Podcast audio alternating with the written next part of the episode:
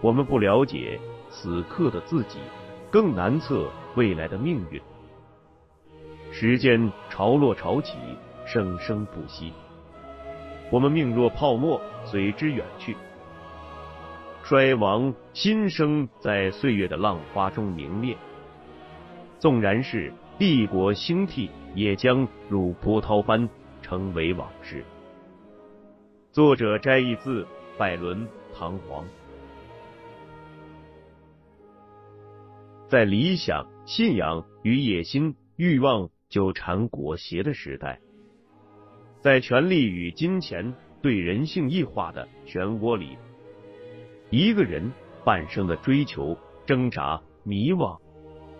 一对灵魂二十余载的爱恨聚散，一群七零后海归所经历的1997至2009年的中国当代史，请听长篇小说《丹尼往事》，作者葛望川。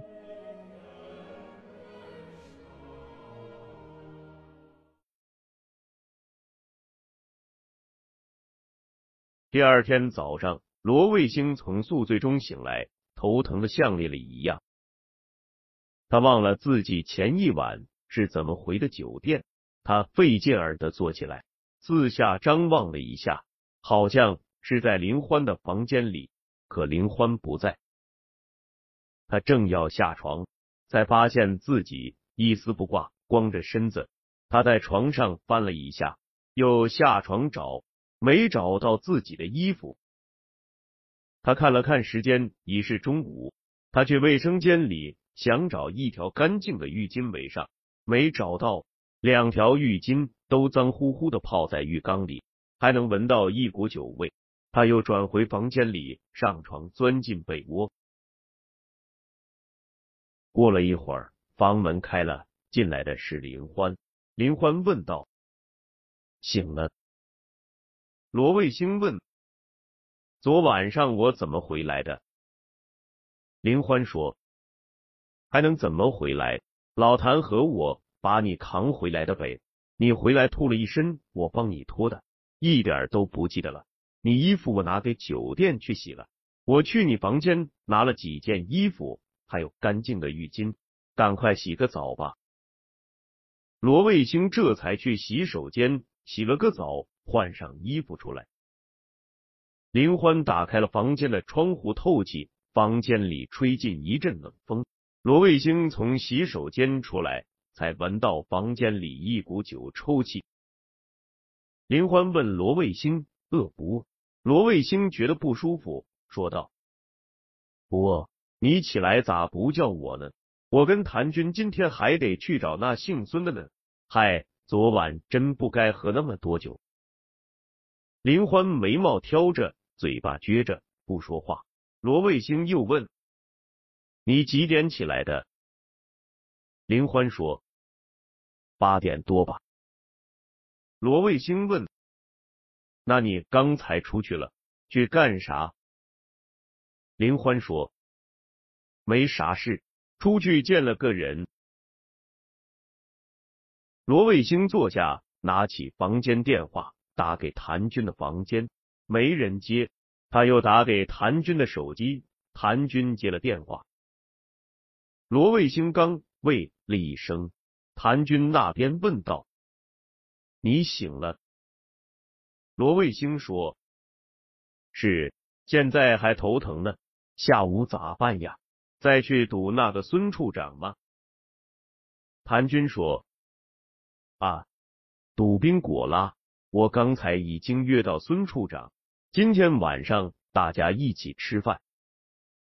罗卫星说：“哦，那好呀，我还想着约不到他呢。”谭军说：“林欢还没回去吗？又去逛街去了。上午我跟他去找了张千明，张千明一个电话就把孙处长约出来了。”罗卫星措手不及。不知道该如何回答，就说道：“哦，约到就好。”谭军说：“晚上见面的地方，张千明定定好了，告诉我们。我这还得准备一下。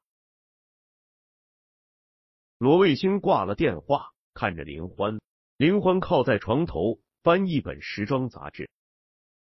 罗卫星问道：“你和谭军上午去找张千明，为啥不告诉我？”林欢装作没事一样说道：“告诉你干啥？你醉的都起不来，告诉你有用吗？”罗卫星说：“我是说，你刚才为啥不告诉我？”林欢说：“重要吗？”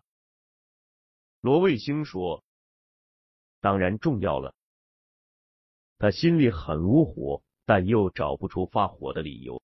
林欢帮他和谭军解决了一个大问题，可是林欢找的是张千明。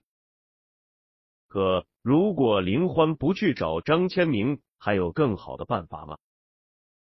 林欢摇头晃脑的，很得意，看着杂志，还哼着歌。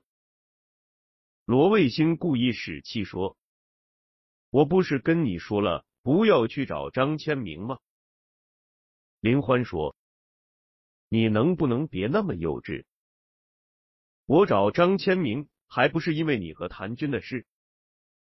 哎。”这世界上想追你女朋友本大小姐我的人多了，你每个人都防防得住吗？你？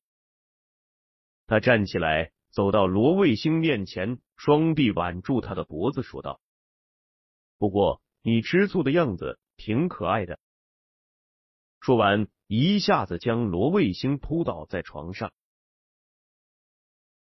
张千明订了位于。北京西四环友谊饭店中餐厅里的一个装潢古雅的包间，这地方比较偏僻私密，装潢菜品都还过得去。名义上孙处长是张千明的小弟，可县官不如县管。张千明即使作为年富力强的正局级大型国营外贸公司的领导，也不得不压低身段对这个小弟。客气一些，特意用自己的车把这位孙处长接来。在罗卫星眼里，孙处长是身上混合着太监做派和八旗一风的那种典型的北京部委里的中层干部，见了大官是奴才，点头哈腰，唯唯诺诺；见了小民是老爷，傲慢无礼，信口开河。罗卫星心想。照《三国演义》上讲，聘鸡司臣是乱世之相，可偏偏他在北京几个政府机构里见到的，像孙处长这种男人女相的人还特多。这次请客，主位上坐的是张千明，他左手坐的是林欢，右手坐的是孙处长。谭军和罗卫星算是默陪。大家相互敬了两圈酒，气氛很融洽。主要是张千明和孙处长在聊天，似乎其他三个人在不在场都没关系。张千明问孙处长的岳母身体好些没有？孙处长说好多了，很感谢张千明之前给他介绍的那个主治医生。孙处长问张千明前一段时间出国怎么样？张千明说。他是跟着部里组织的一个代表团去欧洲考察，正赶上世界贸易组织刚成立，顺便考察一下相关情况。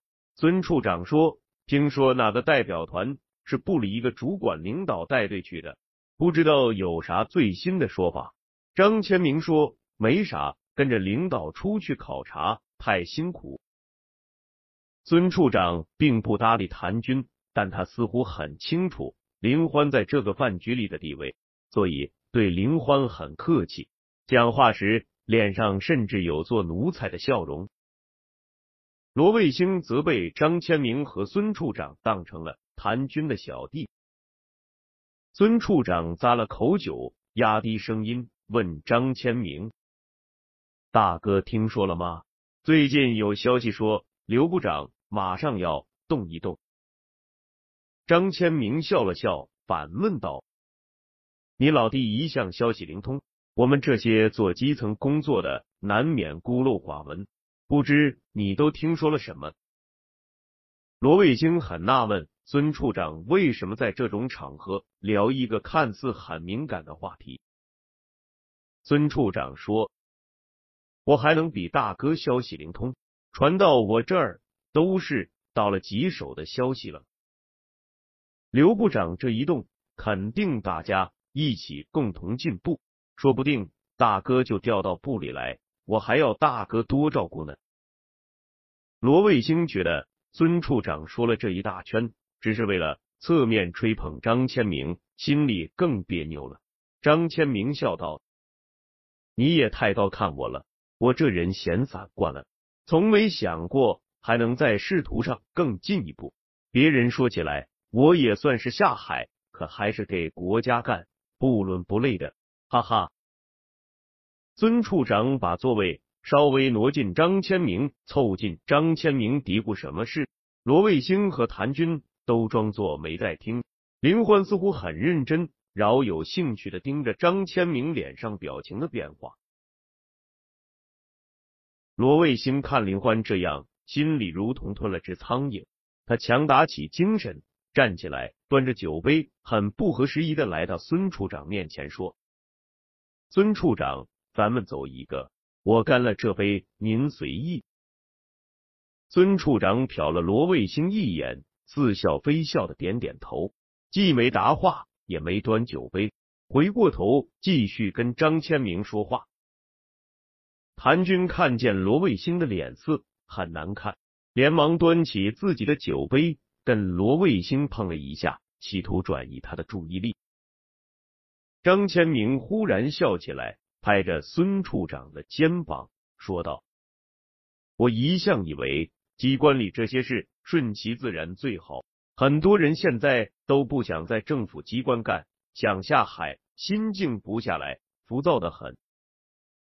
我自己反而安静的很，多交几个朋友，好过早几年升官。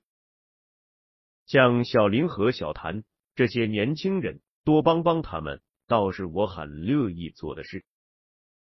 说完，看着林欢，谭军端起酒杯，站起来向孙处长敬酒，说道。孙处长，我酒量浅，敬您一个，感谢您这段时间对我们的关照。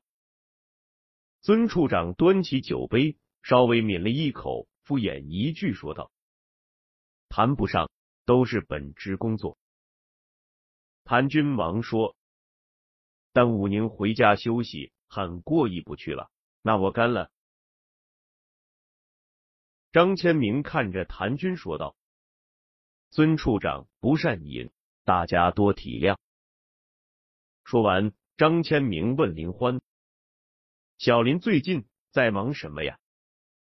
林欢说：“忙工作，忙学习，忙生活呗。”张千明转头跟孙处长说：“我还得感谢你老弟呢，我最近很忙。小林呢也很忙，我跟小林好久没见了。”要不是约你出来吃个饭，我还见不到他呢。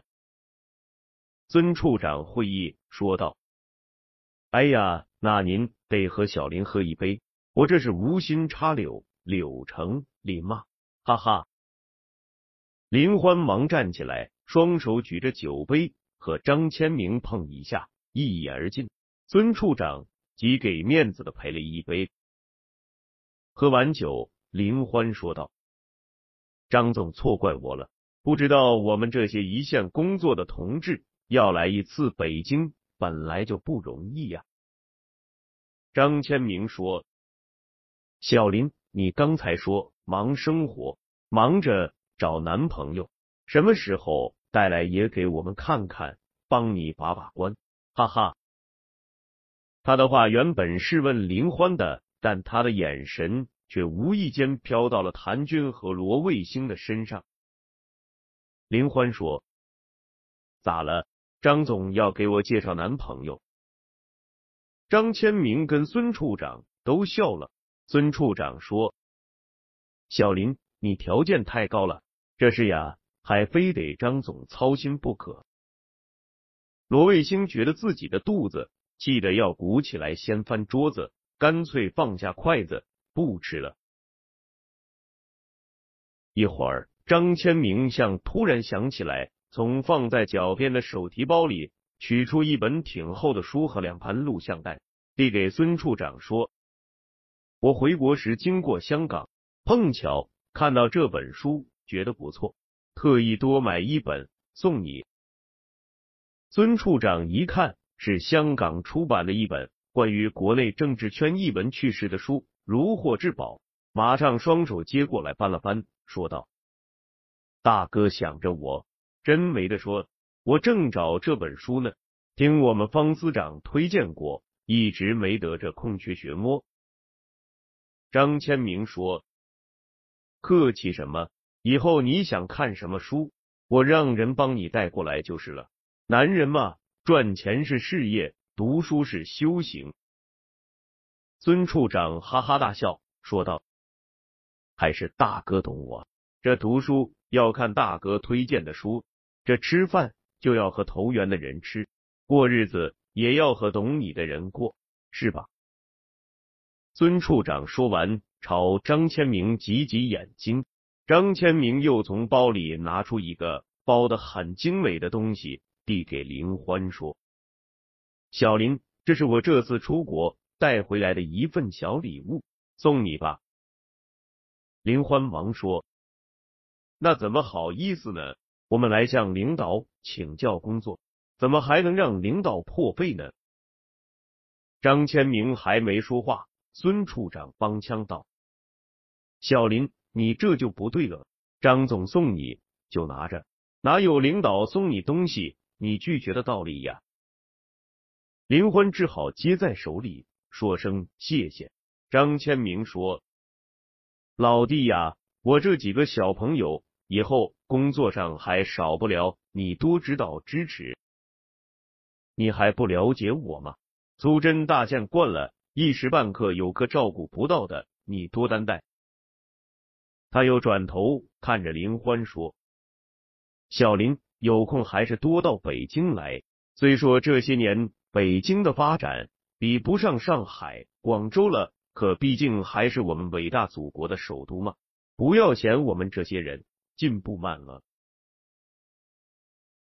吃完饭，谭军去结账，张千明。和孙处长走出友谊饭店，后面跟着林欢和骚眉大眼的罗卫星。张千明要用自己的车，顺便送孙处长回家。上车前，张千明把林欢叫到一边，两人低声交谈了几句。说完话，张千明就上了车，也不搭理结完账出来的谭军和一路板着脸的罗卫星，只跟林欢招了招手。车就开走了。林欢对谭军说：“好了，谭老板，你交办的事情我帮你办完了，你好好伺候那个孙处长就是了。”谭军堆下笑脸，对林欢说：“总系你们俩面子大了，有了这顿饭，下面的事情该好办多了。”罗卫星在旁边哼了一声。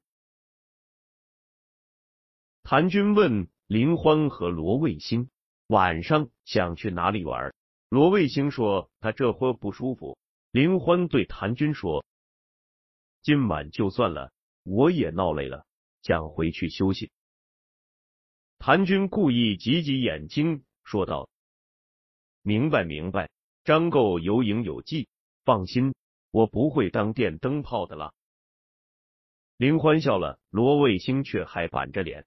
林欢说：“老谭，你不用送我们回去了，我们自己打车回去吧。”谭军用眼神问罗卫星，罗卫星却不说话，伸手叫等客的出租车。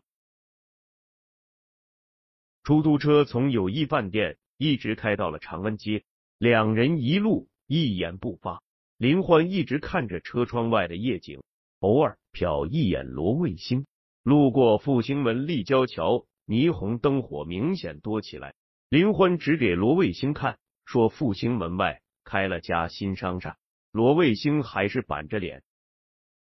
林欢说：“你一晚上拉着脸给谁看呀？早知道这样，你别来就是。”罗卫星说：“我不来还看不到这场好戏呢。林欢说：“啥好戏啊？夹枪带棒的。”罗卫星哼了一声。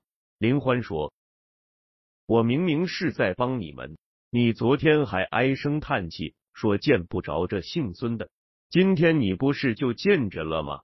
人家也答应了，继续帮谭军办配额的事，不对吗？”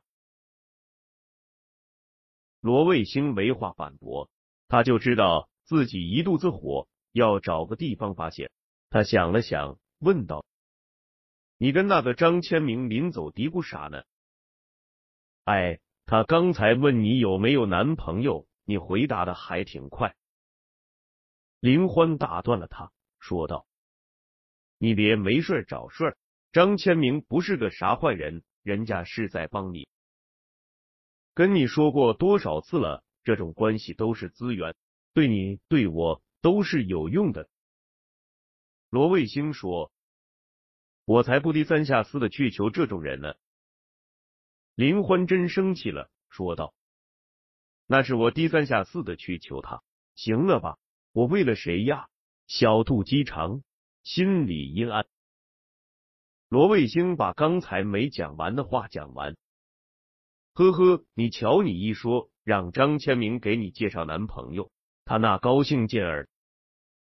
林欢故意装作恍然大悟的样子。说道：“他很高兴吗？哟，你不说，我咋忘了？我有男朋友呀！我男朋友不是你吗？你说我傻不傻？为啥不告诉张千明，你就是我男朋友呢？”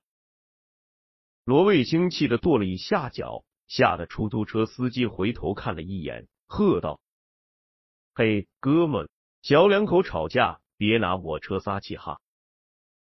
罗卫星说。麻烦您靠边停一下，我要下车。出租车刚过东单，司机把车开到路边停下来。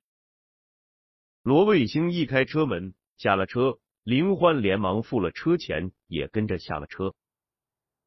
他快步跟上罗卫星，拉住罗卫星的胳膊。罗卫星甩开了他的手，脸冲着夜幕下车水马龙的长安街一动不动。罗卫星以为林欢还会来拉他的胳膊，可等了半天没等到，一转头看见林欢的背影快速而坚决的向朝阳门的方向走去。罗卫星慌了神，急忙追上去，但他并没去拉林欢，而是像影子一样跟在他后面。林欢一路没回头，也没放慢脚步，两人就这样一前一后。气冲冲的上了朝阳门桥，林欢忽然站住，厉声问道：“你跟着我干嘛？”一路上，深冬的冷风早把罗卫星的无名怒火吹得踪影全无了。他嗫嚅的说道：“我怕这么晚了，你一个人走危险。”林欢问：“那你刚才把我一个人扔在出租车上？”不危险吗？你就不怕我被司机拐跑了吗？罗卫星看着桥下二环路上南来北往的车流，说道：“别说了，我现在后悔死了，恨不得从桥上跳下去。”林欢说：“你跳，你今天不跳，你就是小狗。”一九九五年的春节过了，罗卫星得到了一个。关于张大贵的消息。这天上午，刘兰兰上班迟到了，气哼哼进了办公室。正喝着茶看报纸的老哥抬起头，问他为什么迟到。刘兰兰火冒三丈的说：“那个张辽元是个骗子。”老哥表示他不知道张辽元是谁。刘兰兰就把张辽元的来龙去脉。讲给老哥听，老哥听了一半就打断了刘兰兰，说道：“哎，老刘，你这样每天为了这些不着调的事，哎，我怎么还是没听明白？你为什么迟到呀？”刘兰兰说：“我去公安局打听，到底是不是真的？坐在一旁的罗卫星忍不住插嘴问：“什么事是不是真的？”刘兰兰说：“公安局的人告诉他，张辽元在广东被抓了。这个张辽元十几年前就因为投机倒把被抓过一回，还判过刑。这次又因为诈骗被抓了，害他花了一百五十块看了三场代工报告会，还花了五十块钱买了盘磁带。”据说和张辽元同案的是广东某个生产搪瓷制品的私人老板。这老板早年间积压了一大批卖不出去的搪瓷盘子，为了清理库存，和张辽元串通策划了这起人体高能物理神功的骗局。罗卫星忽然明白了为什么张大贵要剃了头、留了大胡子、戴着墨镜，而且。还要故意拔高音、拖长腔讲话，那是怕万一被人认出来。这是张大贵第二次坐牢，罗卫星打定了主意，从此他绝不会告诉任何人他有这样一个爸。任何人问起来，他都只会说：二十多年前他刚出生时，他爸就客死他乡了。童宽、刘兰兰、林欢这三个平时无论工作、生活很少有共同语言的人，这段时间找到了共同的话题，那就是一路下跌的 A 股。这三个去年新入场的股民，刚刚经历了中国资本市场许多熊市中的一次。从他们上一年十月份掏腰包入场到此刻。A 股几乎腰斩了一半，三人中，童宽和刘兰兰开户最早，买股票最积极，所以亏损最多。入场稍晚点的林欢，投进股市的五万块钱，也只剩下了三万多了。不过，因为大家春节前刚刚拿到年终奖，所以表面上都还比较淡定。童宽拿到奖金，一不做二不休。又把刚到手的钱全都投入到股市里，而且整天在办公室里跟刘兰兰和林欢详细讲解什么叫逢低吸纳筹码和摊薄投资成本。林欢对炒股票的热情也挺高，他不顾老哥怒视的目光，时不时在办公室里捧着《证券时报》《中国证券报》等报纸翻个不停。和童宽明目张胆的聊营业厅打听到的各种小道消息。罗卫星对林欢炒股票颇有微词，他问林欢：“赔了咋办？”林欢说：“你得换换脑筋。上大学那会儿想着当国家干部，后来琢磨明白了，做外贸。将来呢？你别瞧不起童宽，我看他。”比你接受新生事物还快些。罗卫星只关心他最关心的是，追问道：“这么说你挣钱了？”林欢说：“那倒还没有，肯定会挣的。咋了？”从北京回来后，罗卫星和林欢之间总别别扭扭的。罗卫星已经不能想象一个。没有林欢的生活了，那将是痛苦的，是无法承受的。即使林欢很任性，性格太开放，容易吸引男人的注意，可是只有聪明而美丽的女人才会吸引男人们注意，不是吗？难道男人们会去注意一个丑陋而愚蠢的女人吗？可他又想，自己的这个女人是不是有些太容易？招来男人们的注意了。林欢春节放假刚结束几天，又去了北京，说英国的那个客户 Oliver 来了，希望在北京和他见面商量一下今年订单的事。因为之前的芥蒂，罗卫星决定林欢回来后，他绝不追问他去北京有没有见到张千明。